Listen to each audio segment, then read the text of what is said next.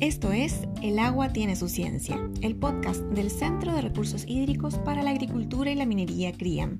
En esta tercera temporada te contaremos el resumen de algunas de las principales noticias sobre agua, agricultura y minería.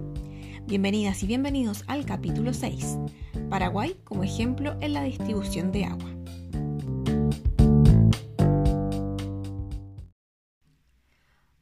Les damos la más cordial bienvenida al sexto episodio del podcast de CRIAM El agua tiene su ciencia, donde revisaremos algunas de las noticias más relevantes sobre recursos hídricos, agricultura y minería de los últimos días.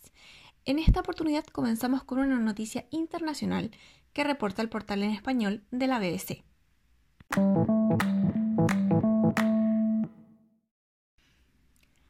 Paraguay es la decimoquinta economía de América Latina y el director regional para América Latina y el Caribe del Programa de las Naciones Unidas para el Desarrollo, PNUD, Luis Felipe López Calva, destacó que tiene una cobertura casi universal de acceso al agua potable.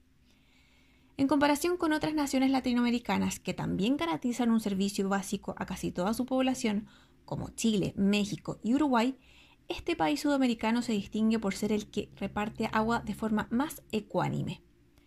En Paraguay hay menos de dos puntos porcentuales de diferencia en el acceso al agua entre áreas rurales, urbanas o entre los grupos más ricos, más pobres, destacó el funcionario del PNUD.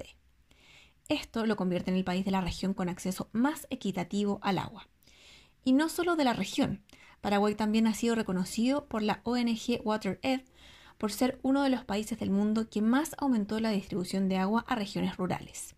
La Ley 369 de 1972 creó el Servicio Nacional de Saneamiento Ambiental de Paraguay, SENASA. La misma ley implementó un nuevo modelo comunitario que descentralizó el manejo del agua, creando una nueva figura, las juntas de saneamiento, que reciben asistencia técnica y capacitaciones por parte de esta organización. Otra particularidad de la ley de agua es que puso al organismo que se encarga de supervisar la distribución de este preciado recurso bajo la órbita del Ministerio de Salud, ya que el acceso a una fuente de agua segura es un tema de salud preventiva para este país.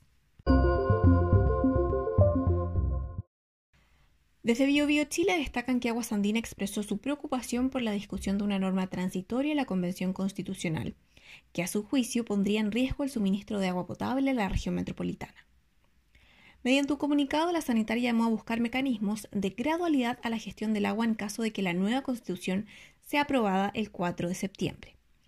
Todo nace por una norma transitoria que, de aprobarse, consagraría que apenas entre en vigencia la nueva Carta Magna, los derechos de agua se considerarían para todos los efectos legales autorizaciones de uso de agua según lo establecido en esta Constitución, teniendo cinco años de plazo para regularizar dicho permiso ante la Dirección General de Aguas.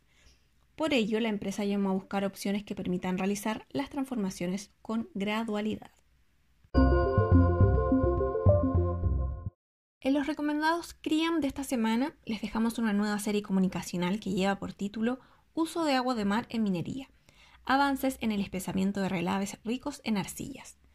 Los autores de este texto fueron Francisco Pulgar, Ricardo Geldres, Fernando Concha y Pedro Toledo, y ya está disponible en nuestro sitio web www.criam.cl. También les recordamos seguirnos en nuestras redes sociales, donde encontrarán información sobre eventos, productos de divulgación preparados por el centro, entre otros.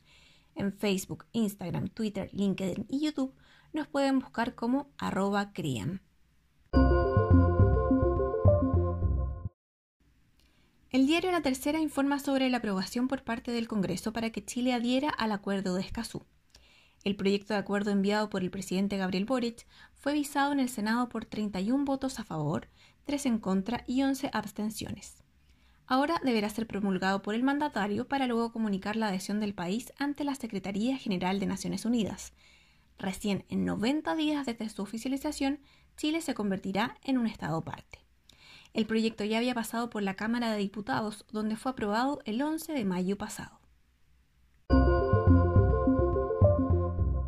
Y el portal de National Geographic destaca que cada 5 de junio, desde 1974, se celebra el Día Mundial del Medio Ambiente, una fecha que invita a reflexionar sobre los problemas ambientales más apremiantes para el planeta.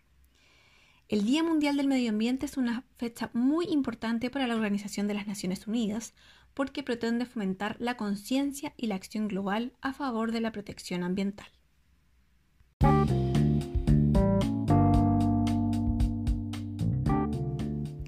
Para más detalles de esta noticia y las otras mencionadas en esta edición, puedes encontrar los links en la descripción de este episodio. Muchas gracias por acompañarnos y nos escuchamos en un próximo capítulo de El agua tiene su ciencia.